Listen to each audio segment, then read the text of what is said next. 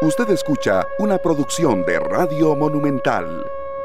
Las 4 de la tarde con 21 minutos. Bienvenidos todos a esta tarde en esta edición hoy eh, llegando ya a miércoles 27 de octubre, eh, llegando ya a la mitad de la semana. Muchas gracias a todos por estar con nosotros. Hoy puede ser un gran día, nos dice Chambao y bueno, nosotros muy contentos de estar con ustedes, sea cual sea la hora en que lleguemos, sea cual sea la hora en que nosotros, eh, bueno, lleguemos a todos ustedes a través de los 93.5 FM de Monumental a Radio de Costa Rica, a través de Canal 2 Costa Rica, el perfil en Facebook Live. Eh, Sergio Castro, Luzania Víquez, un servidor Esteban Aronne, Julián Aguilar, hoy con nosotros en la cabina. Bueno, muy contentos de compartir con todos ustedes. Hoy puede ser un gran día. Eh, hoy tenemos este horario especial debido a que hay partido eh, a las 5 en punto entre Santos y el Club Sport Herediano y después de las transmisiones que ya todos ustedes acaban de escuchar en los 93.5 FM de Radio Monumental con todos nuestros compañeros de Deportes Monumental. Bueno, vamos nosotros hasta las 4 y 50. El Club Sport Herediano ante Santos de Guapiles será el partido a las 5 y, y bueno, toda la transmisión de Deportes Monumental con todos ustedes. Luzania, bienvenida a una tarde eh, prácticamente hoy estaba comentando con familia y, con algunos amigos que, que pude compartir un poco eh, que parece que estamos como en marzo, ¿verdad? O, sí, o, bueno, o cuando ya más bien estamos acercándonos a, a, recibir la Navidad. Parece una tarde de sembrina también. Ayer y hoy ha estado muy bonito, de verdad que sí. Y les agradecemos montones a ustedes que nos acompañan independientemente del horario, de verdad, con buena música. Hoy puede ser un gran día porque siempre lo decimos, eh, pero yo creo que es importante interiorizarlo y es que todo es cuestión de actitud esta banda que tiene un sonido bastante particular. Estaba investigando hoy, eh, tratando de, robarle aquí el, trabajito a, nuestro compañero Sergio, solo por hoy, solo por hoy. Eh, pero estaba viendo que esto se llama flamenco chill. Por eso es que suena así como, como que uno dice, bueno, es que será flamenco, será chill, suena así como muy relajante. Bueno, pero esa es la música de Chambao, o fue la música de Chambao, porque estuvieron activos del 2002 al 2018. Hoy puede ser un gran día. Sí, originarios de Málaga, España. Ellos estuvieron, como usted decía, Luzania, activos hasta el 2018, pero como también nuestro compañero Sergio nos menciona, hay música que tiene fecha de arranque, pero nunca de expiración. Y esta, esta me gusta muchísimo. Sí, qué bonito eso. A una tarde a veces tan, tan tribulada, tan, tan fuerte. Y qué curioso también, Esteban, porque a veces hacen regrabaciones, ¿verdad? Y entonces le pone ya cada artista también su esencia, pero sigue eh, perdurando el tema e incluso pasando de generación en generación. Y bueno, sabemos que es una banda que ya desapareció, pero bueno, nos deja este tema muy positivo. Yo diría que para terminar la tarde, el día, prácticamente. Muchas gracias a todos por estar con nosotros y por supuesto bienvenidas a sus consultas a través del Facebook Live Canal 2 Costa Rica. Entramos en materia porque hoy eh, vamos a tocar un tema, Luzania, en el que yo creo que todos nos vemos identificados de una manera u otra, eh, algunos en mayor medida, otros en menor. Y esto es algo que ya, como el mundo eh, ha cambiado, se traduce en cualquier edad. y, vamos a partir mm, primero agradeciéndole a la invitada que está hoy con nosotros, que es doña Marlene Steuber. Ella es consultora educativa, es columnista, y ya ha estado con nosotros en varias oportunidades. Hace mucho no estaba, pero le agradecemos mucho que, que nos dé este chance. Y además es madre de familia, eso es muy importante recalcarlo. Y hay un artículo que escribió que se llama Cruzada contra la sobreexposición a la tecnología. Y voy a arrancar con un ejemplo de otro país que, que viene eh, específicamente, eh, que ella señaló.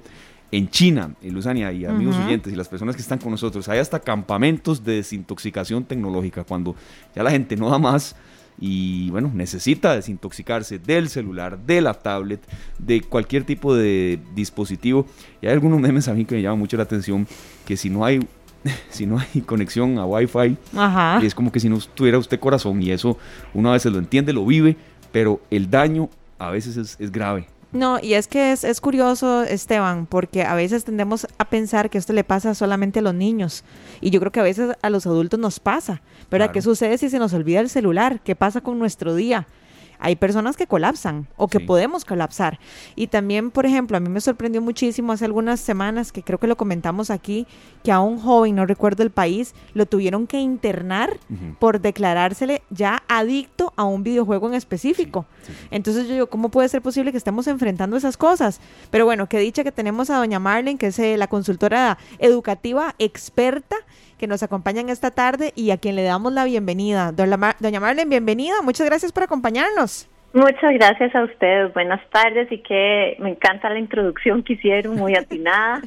Eh, y la música también, no la conozco, pero la voy a buscar. Ah, no, claro, eso es. Porque me gustó mucho, así es que muchas gracias. No, selección de nuestro compañero Sergio Castro. No sé si usted considera que exageramos. Lo que pasa es que lo que estamos diciendo está mm. documentado, ¿verdad? Pero no, no, todo lo que ustedes están diciendo es cierto y está documentado. Y bueno, primero quería agradecerles la invitación y el espacio para conversar sobre estos temas tan importantes como lo son la familia, la crianza y el uso adecuado de la tecnología. Quería comentarles un poquito por qué escribir el artículo. Mi intención no es alarmar, sino ofrecer información que encuentro valiosa, que me ha parecido relevante y, y mi es mi esperanza que cuando lean los artículos que escribo puedan reflexionar un poco justamente como estaban diciendo ustedes ahora. Bueno, ¿qué tan importante es el celular para mí? Si algo le pasa, puedo vivir 10 minutos sin el celular. Eh, me parece que son todas preguntas muy, muy válidas y, y, esa es mi intención cuando, cuando comparto esta información que me encuentro. Entonces, eh, la entrevista, el artículo está basado en una entrevista a una científica que se llama Deborah Davis y eh, fue una entrevista que escuché de ella y me motivó a buscar más información sobre el tema, reflexionar de una manera personal, como comentaba usted, y profesionalmente. Y eh, me parece importante aclarar que esto es un punto de vista de esta científica, pero como sabemos, hoy en día se puede encontrar evidencia prácticamente de cualquier punto de vista, de cualquier lado de un tema.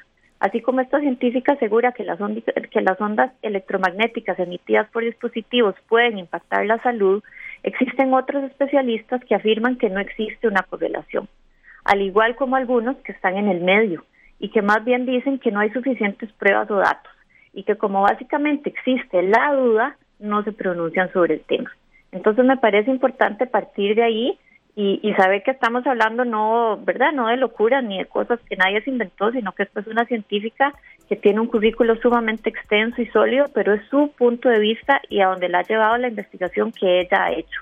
Eh, el currículo de ella lo pueden buscar en internet, tiene 38 páginas de logros, es autora de tres libros, más de 220 publicaciones, eh, ganadora del premio Nobel junto con el equipo de Al Gore en cuanto a cambio climático y ahora es la directora de una organización sin fines de lucro que estudia e informa sobre los efectos de la salud en los humanos a causa del hombre, cómo sería el cambio climático, la tecnología, etc.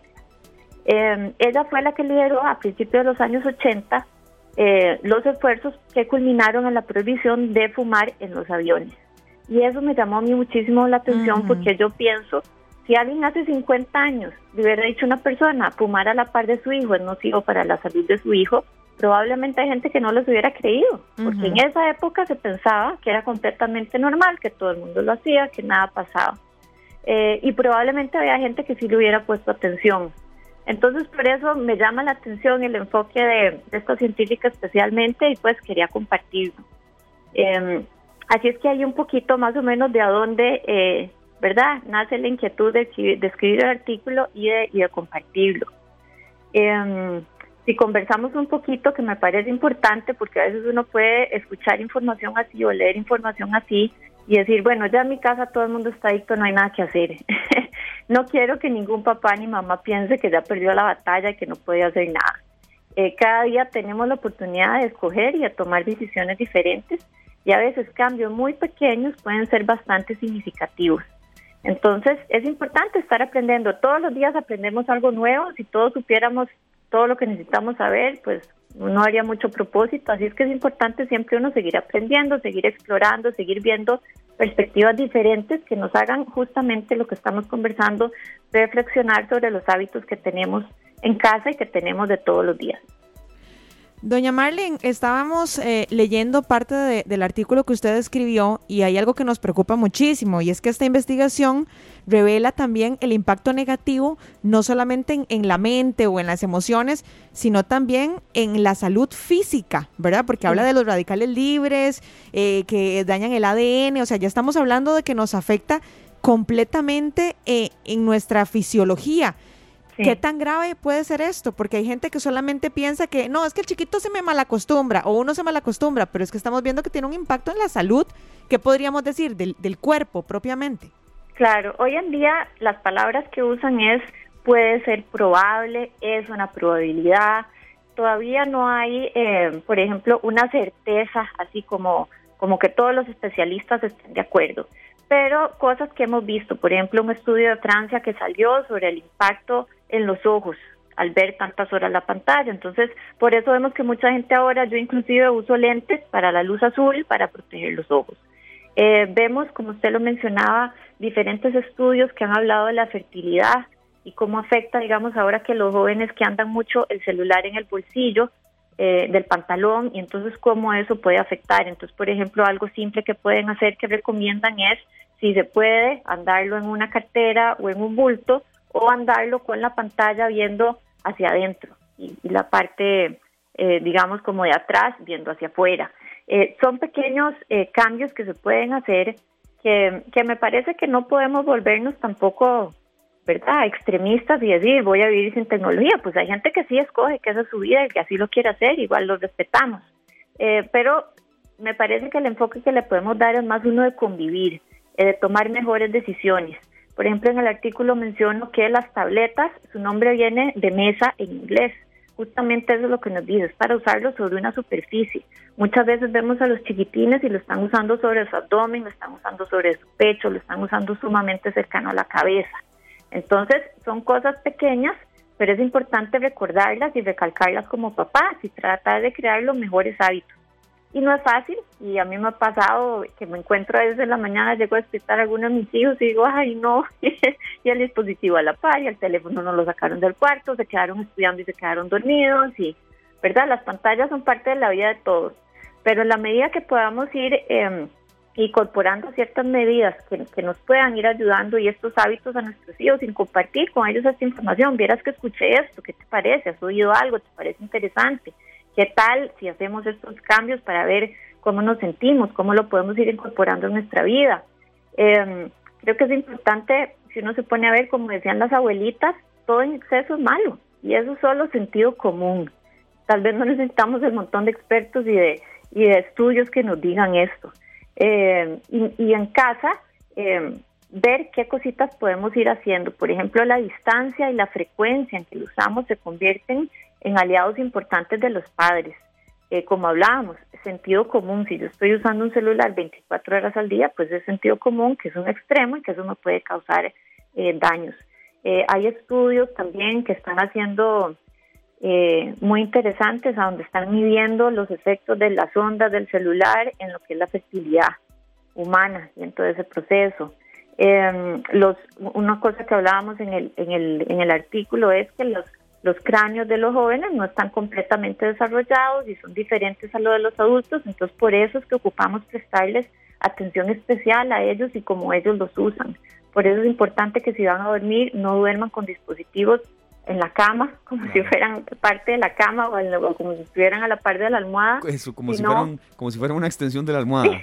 exacto, exacto, es increíble. El otro día conversaba con unos jóvenes y algo mencioné y para ellos era eh, impresionante pensar que no uno no dormía con el celular a la par, eh, porque ellos a veces se levantan hasta en medianoche y revisan y se vuelven a dormir y, están como muy, muy pendientes de todo lo que está pasando. Em, así es que bueno, cosas sencillas, en la noche se puede poner el teléfono en modo de avión, si queremos darle la tableta a un hijo porque en algún momento va a haber una película o usar algo específicamente en la tableta, de, tomarnos el ratito de descargarlo y, ese tiempo que se la vamos a entregar, que lo use en modo de avión, todas son cosas que están eh, comprobando que son efectivas. Eh, sacar los, los, esto lo hemos hablado antes, los dispositivos del cuarto en la noche por muchísimas razones, por las ondas que habla el artículo, para facilitar el sueño profundo, que es tan importante porque en la noche es cuando el cuerpo se regenera, eh, producimos melatonina y entonces todas nuestras células se, se regeneran y es importante ese descanso para el cuerpo y también que haya oscuridad en el cuarto. Si es que si hay un aparato con luz o que constantemente está vibrando o haciendo sonidos, pues no vamos a tener el mismo descanso que si ese aparato está fuera de la casa, del cuarto. Sí, doña Marlene, yo, quería eh, hacer una consulta muy, muy concreta en cuanto al tema de los límites y, voy, a, leer un párrafo y por supuesto tenemos que decir, Susana y yo, de dónde, de dónde estamos tomando eh, este artículo que usted está eh, haciendo mención, es en la columna de opinión del periódico La Nación y se llama Cruzada contra la sobreexposición a la tecnología. Esto fue ayer. Sí. Y aquí hay una parte que dice, en el 2011 las frecuencias electromagnéticas fueron clasificadas por la Organización Mundial de la Salud como un carcinógeno del grupo 2B, es decir, son posiblemente carcinógenos para los seres humanos. No queremos alarmar con esta entrevista. ¿Por qué? Porque en estos momentos, Luzana y yo estamos viendo la tablet ahí la palabra clave es posible y esa palabra sigue estando ahí en las guías. Así es que, mm, así es que bueno, es algo que, que como le digo yo, ciertos científicos y ciertos estudios apuntan a que es posible. Hay unos que están completamente seguros, hay otros que, como les contaba, están en el medio porque dicen esto no se ha comprobado, no, no tenemos suficiente data para decir que esto puede pasar, y hay otros que rotundamente dicen no tienen ningún efecto. Eh, pero bueno, creo que como que ahora podemos encontrar realmente información, que es una maravilla, tenemos información de todo, pero también tenemos que estar informados como de todos los puntos de vista y que cada familia pueda ir haciendo sus criterios y sus propias decisiones. Al final, cómo cada familia se va a adaptar a esta tecnología. Eh, si sus hijos van a tener consola de juegos o no, eh, el regalo de Navidad va a ser algo de tecnología o no, al final son decisiones que los padres y los cuidadores deben considerar y llegar a sus propias respuestas basados en las cosas, en, lo que es, y es significativo y importante para ellos.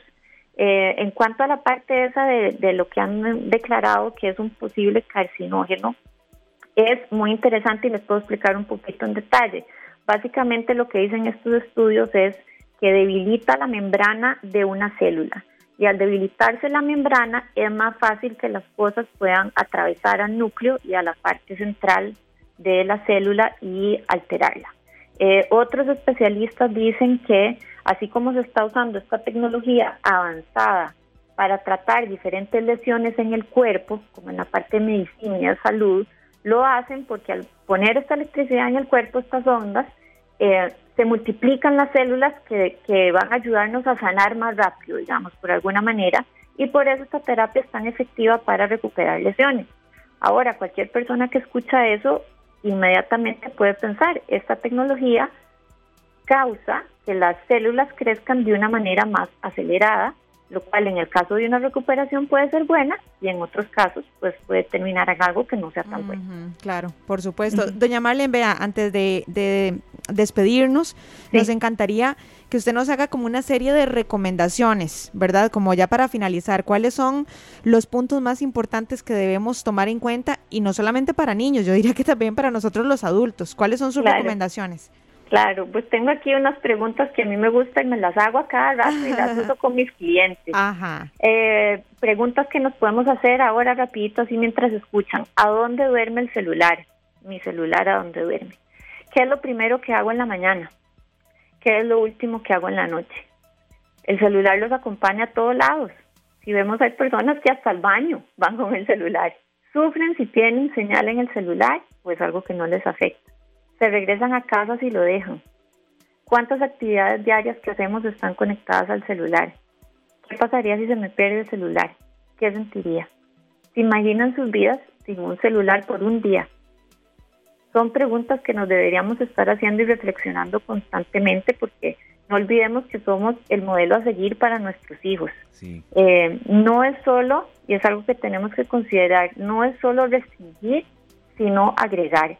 Si en cada casa en mi cuarto yo tengo una pantalla, una computadora, una tableta, un celular, bueno, mi hijo y mi hija eso es lo que tiene disponible para entretenerse su tiempo. Pero si agregamos libros, si agregamos hojas, si agregamos lápices, rompecabezas, si vamos a caminar y decimos, no, dejemos el celular, nada va a pasar si vamos a caminar sin el celular. Si planeamos mañanas de familia donde vamos a visitar a alguien y no necesitamos el celular, eh, podemos lograr bastante nosotros con el ejemplo y participándolos a ellos que también se les ocurran de cosas que podemos usar sin necesariamente estar pegados a una pantalla. Claro. Em, y, cualquier, em, me parece las recomendaciones que hablamos antes también importantes. Para mí, y es algo que siempre recomiendo, es importantísimo que los cuartos sean lugares libres de dispositivos. Los cuartos son para descansar. Igualmente podemos designar zonas de la casa, en el comedor, digamos, y nos sentamos todos a cenar, que sea una zona libre de dispositivos. que tengan esos espacios para que sepan que no todo tiene que girar alrededor de las pantallas.